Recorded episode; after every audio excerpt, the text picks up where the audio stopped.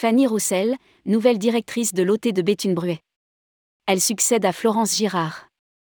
L'Office de tourisme de Béthune-Bruet annonce la nomination de Fanny Roussel au poste de directrice.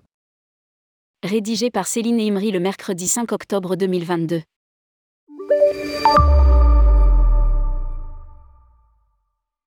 Depuis un peu plus d'un an, Fanny Roussel assurait la direction de l'Office de tourisme intercommunal de Béthune-Bruet par intérim, depuis le départ de Florence Girard.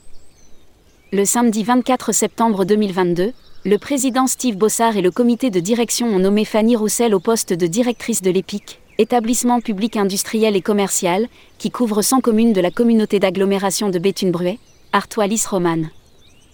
Titulaire d'une maîtrise patrimoine et tourisme et d'un master en aménagement et développement touristique, Fanny Roussel a rejoint le service tourisme de la toute jeune communauté d'agglomération de Béthune-Bruet en novembre 2002 en tant que responsable de l'Office de tourisme du Béthunois.